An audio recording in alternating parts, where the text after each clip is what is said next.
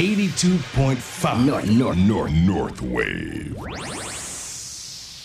岸本たこやの頭の中こんばんは、ハイジです。そして、どうも、ベーカリープロデューサーの岸本拓也です。この番組は噂のベーカリープロデューサー、岸本拓也さんの頭の中にパカッと切り込みを入れて、ほじくってみたり、挟んだりしていく番組なんですが、えはい今週はですね、岸本さん、リモートでの収録ということで、そうですね。あのーちょっとねはい。悪天候で飛行機が飛ばず、そうなんですよね。いや、今年はまあ記録的というか、本当北海道に住んでる我々からしても驚くほど雪が積もっているんですけれども。今横浜から僕ね、これ電話してるんですけど、ええ快晴なんですよ。え信じられなくてですね。はい逆にちょっとなんか春がやってきたかのような暖かさもあったんで、嘘でしょ日本ってね、縦に広いなっていうのは感じますよ。本当ですね。どこにも広いのか。はい。今日だって家出た時にですね、自分の背と同じぐらい積雪ありましたよ。いや、結構僕もツイッターではい、コンサドーレのサポーターのこうコメントとかね、うんうん。入ってくるやっぱ雪がすごいなとかみんな書いてるわけですよ。そうなんですよ。いやーもう早く北海道行きたくてうずうずしててね、はい。ちょっとまた次来月行けるのが楽しみにしております。うん。あの、飛行機がしっかりと無事飛ぶ時に、ゆっくりと来てほしいなと思いますけれども、そうですね。あの、コンサドーレのサポーターさんということで、はい。もうついにやってきちゃいますね。いよいよですね。いよいよです明日ですよね。はい。北海道コンサドーレ、ははい、さ北海道コンサドーレ札幌2022ホーム開幕戦前夜というかもう日付変わっておりますので今日ということになりますね。今日ですよ。今日です。はい。あのーシーズンとしてはアウェーで始まったばかりですけれども、はい。ちなみにその試合は見られました？はい。僕ね、ちょうど予定が入っていええて、 DAZN でええ、観戦しました。私も DAZN でしっかりと観戦しましたので今日はいや、まずでもね、はい、今年のコンサドーレは面白い。そ前線特に、前3枚が、やっぱりこのシャビエル、コオロキ、小柏役の3人が、はい。本当に化学反応っていうんですか、う、はい、あの3人の動きを見てて、で、また、金子さんとね、あの、ルーカスか、うん、がサイドで、5枚が前に来るって、はい。なかなか面白いですよ。そうなんですよね。今日はそのはい熱い。コンサ愛、たっぷりと語っていただきますので、よろしくお願いしますね。よろしくお願いします。はい。さあ、そんなわけで今週はリモートでお送りしていきます。岸本さんの頭の中。まずは1曲目。どんな曲お届けするのか教えてください。やっぱりね、もう開幕ということで、僕の中では春なんですね。うんまだまだちょっと寒いんですけれども、もう開幕した時点でも春を感じて、今回昔懐かしいキャンディーズの春一番をお送りしたいと思います。岸本たこやの頭の中聞いていただいたのはキャンディーズ春一番でした。コンサドーレも開幕。まあそして岸本さんが今いらっしゃる横浜がね、もう春の雰囲気も感じるぐらい晴天ということでの一曲だったわけですね。はい、春やってきましたよい。や、こっちはまだです。いやいやいや、でもね、あのー札幌ドーム、やっぱり春がやってくる感じはしますよね。そうですね。シーズンの始まりって本当に高まりますもんね。なんかコンサのこの話題を見るたんびに、やっぱり気持ちがどんどん熱くなってきて、はい。気分がやっぱりリフレッシュされるから、うんやっぱりサッカーっていいのってなんでしょう。またまっさらに今年も戦うぞっていう気持ちになれるので、はい。またお正月とは違った気分なんですよね。うんこれが僕に春って言葉を使わせてもらってるのかもしれないんですけど、はい。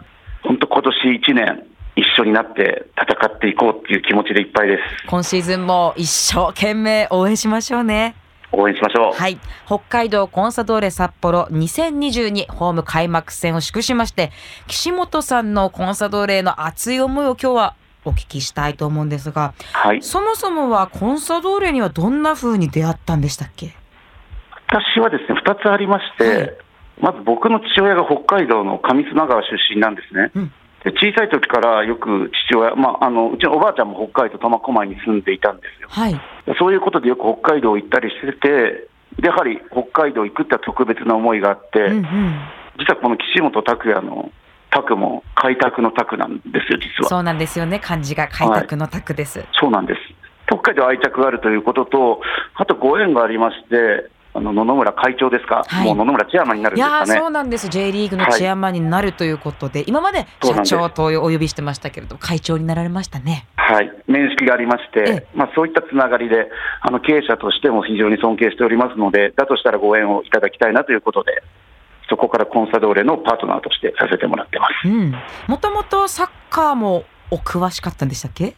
サッカー大好きですよ、やはり。はいあのもう組織論といいますかですね、とにかく俯瞰で組織として動いているのを見るのも好きですし、あとはこの会場を取り巻く応援の雰囲気っていうんですかうね、ん。で何よりもインターナショナルじゃないですか、はい。このサッカーを知れば、この国民性がわかるとかね、うん。いろいろな意味でサッカーって自分の人生の中で合致する部分が多いなということで、サッカー大好きですね。今のは例えば、パン屋さんをやっていても、この地域性ってあるんですね。だからサッカーも本当に地域性そのものなので、ええ本当に何一つやっぱり自分にとっては欠かせない構成要素の一つがサッカーだなって感じます。うーん、チームの雰囲気。もちろん国によってとかも変わってきますけれども。はい。国によって全然違いますよね。この戦い方もそうですし、戦術もそうですし、うん応援スタイルもそうですし、スタイルもそうですし、なのでこの個性の極みだと思ってます。はい。雰囲気を作り上げていくものの一つの中に、はい。サポーターさんの力っていうのは私は間違いなくあると感じているあんですよ。りますね。ありますよね特にこのコンササポは本当に温かくてですね、もういろいろな意味で、本当にあの僕の後を押してもいただいておりますし、はい時折やはりこのね、僕もやっぱりこのへこむ時とかも救われたことも実はあるんですよ。うんなので、僕ちょうどカレーパンダにね、店頭立った時に、ちょうど12番のサポーターのキーホルダーをいただいたことあったんです、岸はい、本サポーターって書いてある。番号です、12番の。はい。もう今でも、ずっと大切にしまってます。へーあの、カバンにしまってるんですよ。はい、あ、持ち歩いてるということですか、じゃあ。はい。あの、やはりこの温かい気持ちとかどこかで一つにつながってるっていうのがありましたので、必ず入れてます。うーん。はい。そのサポーターさんにも伝わるといいですね。ねえやっぱり本当に絆ですよね。はい。さあ、そして先ほどアウェーで開幕した今年のコンサドーレの試合、はい。見られていたということでね、前線の厚さを少し語っていただきましたけれども、まあ、改めてちょっと結果からお伝えしていきますと、はい。清水エスパルス戦結果は1対1ということで、サッカーは勝利すると勝ち点3、こちらを積んでいくというシステムになっていきまして、はい引き分けですと勝ち点1、まあ、そして敗戦となってしまうと勝ち点を積むことができないというシステムなんですよね。そうですね。はい、こう引き分けから始まった今シーズンですが、どういうふうに感じてますか？先ほども話をしたんですけど、この前半のこの厚みのある攻撃っていうのが、やはりコンサの魅力ですよね。で、今回やはり、ルーカスのあのボレーシュートが、はい。もうその賜物だったと思いますよえ。えええだ前半もやはりあれだけ前に厚みがあると、いいところにやはりボールが来て、で、なんて言ったって今年は金子拓郎がね、一番右のサイドに入ってくるわけじゃないですか。はい。でもね、本当誰がどのポジションをやっても本当今年は面白いなっていうのがすごい感じます。うーん、確かに、だからスタメンの予想がすごく難しかったというのもありますし、そうです。はい、そのスタメン予想だけじゃなくて、ゲームが始まってから、あれ？さっきまでこっちにいた人が次ここにいるぞとか、なんでこの選手がここまで来てるんだろうっていう動きがめちゃくちゃ多くなかったですか？そうなんです。これが多分僕がここね、5、6年ぐらいサッカー見てる中でも、やっぱり西田さんの進化だと思いますよ。だから本当にこの流動的なサッカーで、この相手を変貌させるっていうんですかね。はい。なので本当見てる方も結構なので、目を追っかけるのが結構大変で、そうそうそう。僕、 DAZN で何回かやっぱり見るんですよ、いつも復習で。はい。お酒を飲みながら。うんうんうん。だから90分じゃないですか。はい。もう一時停止を何回もしちゃうんで、150分ぐらい見ちゃうんですよ、結局。今どうだったかな、ボールの出所とかね。わかります。この間も確かルーカスがボレーシュートで決めた瞬間も、はい。大橋役に一回ボール触れたのかなとかね、うんうんうん。そんな感じで見ながらとか、はい。そしてでこの間もやっぱ宮澤さんの起点からやっぱりいいボールが来るなとかね、うん。試合広いなとか、で一時停止を何度も見ながらチェックしてます。はい、宮澤選手はもうここ何年もキャプテンとしてチーム牽引しておりまして、まあ、どさんこの選手でもありますし、どんどんどんどんこう、なんていうんですかね、ずずっしりというか、どっしりというか。あの見てて安心感の存在感っていうんですかね、ありますよね。はい、その存在感、安心感を大きくなってきましたよね。宮沢さんがいるおかげで、この高峰君がもうボールダッシュがやっぱりいいのかなとかね。はい。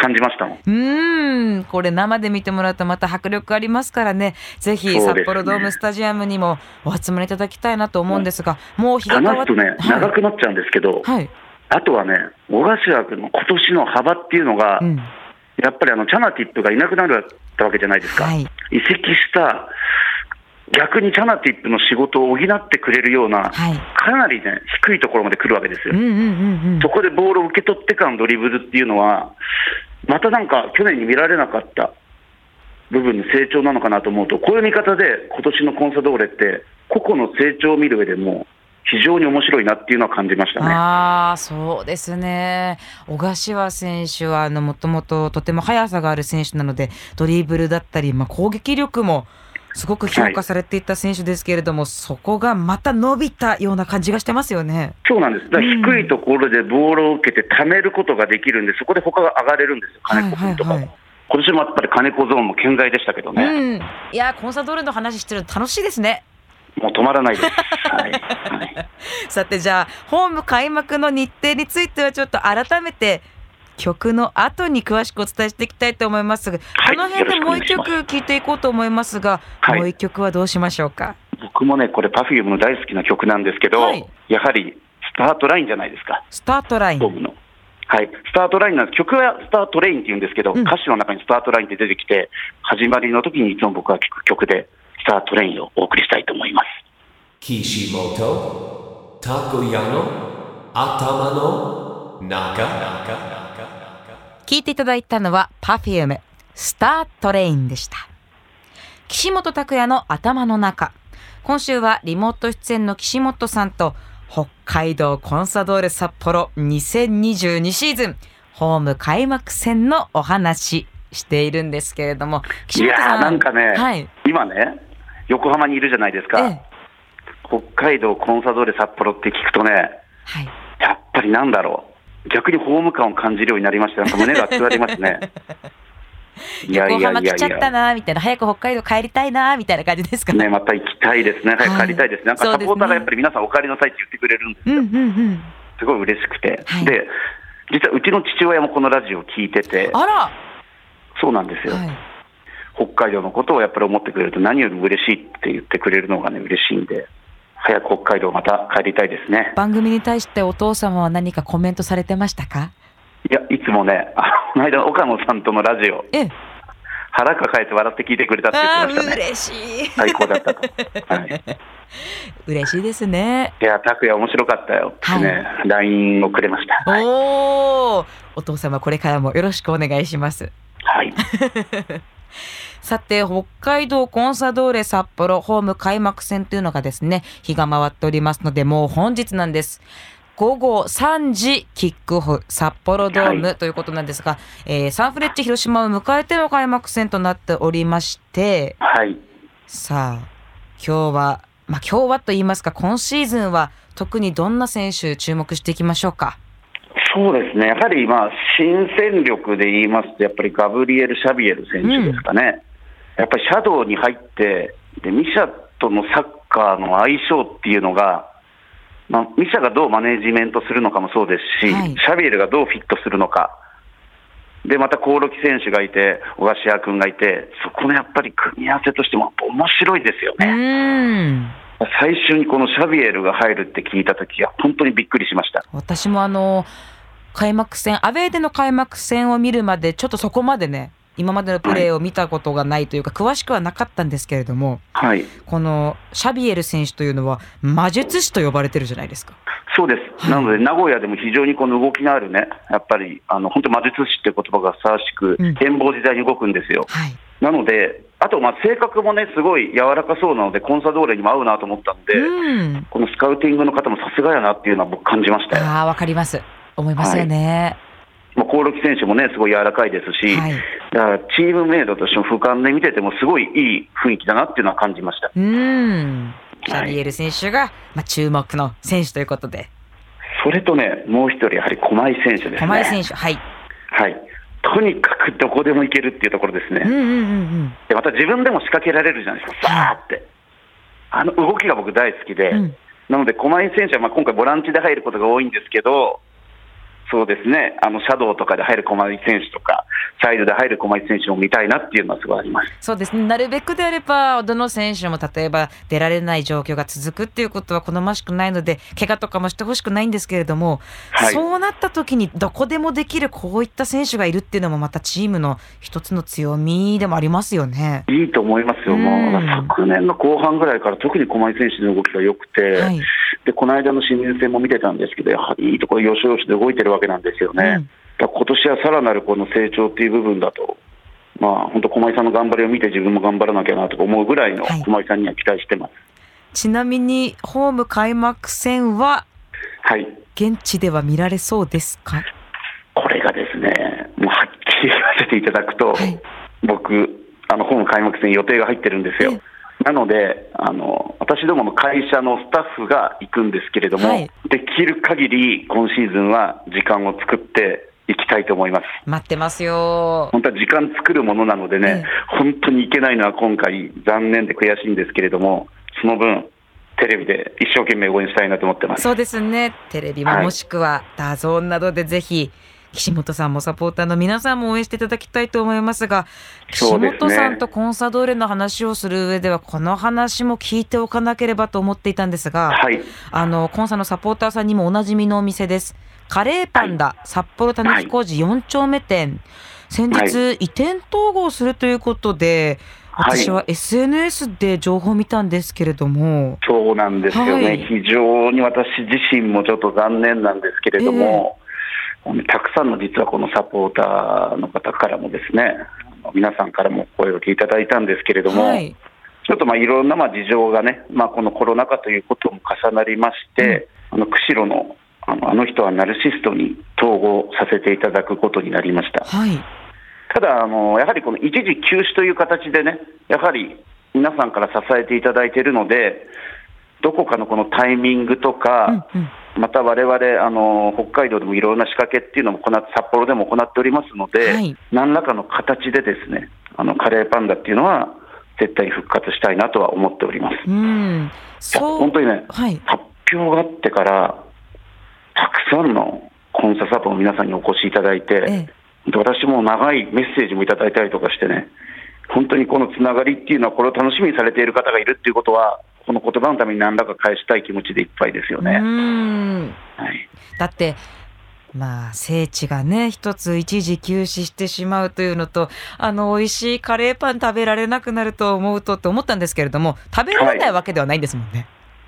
はい、わけではないですし、ね、また何か我々もやっぱりこの言葉を聞いて、いろいろなことにやっぱりお役に立ちたいと思ってまして、実は、はい、あの本当、たくさんの方、コンササポの方から残念な言葉いただいたので、あの26日、このホーム開幕戦の日、はい、1日限定で、田中工事4丁目で復活オープンをしたいなと思っております。はいもうサポーターの方ですとね、チェック済みかもしれないですね。はい、あのこの放送ある頃にはもうホームページで発表されておりますので、あの詳しい時間帯に関しては、カレーパンダのホームページとツイッターでは告知させていただきたいと思います。わかりました。あ、はい、知らなかったという方、詳しくはホームページもしくはツイッター、SNS ですね、こちらからチェックしてい。ただきたいと思いますし、はい、やっぱり僕自身も、あとはこのうちのスタッフもそうですし、はい、あのコンササポのサポーターの皆さん、あと聞いてらっしゃる札幌の皆さんも、やはり残念がってられる方もたくさんいらっしゃるので、うん、その中でわれわれがこのできることの中で、あの少しでもということで、あのスタッフとミーティングしまして、1日だけ26日オープンしようということになりますので、はい、揚げたて熱々のカレーパンを提供したいと思います。わかりました。それではもう本日ですからね、あの札幌ドームに行く予定、まあお家で応援するという方も、ちょっとたぬき工事も寄っていただきまして、はい、ぜひカレーパンダで美味しいカレーパン買ってください。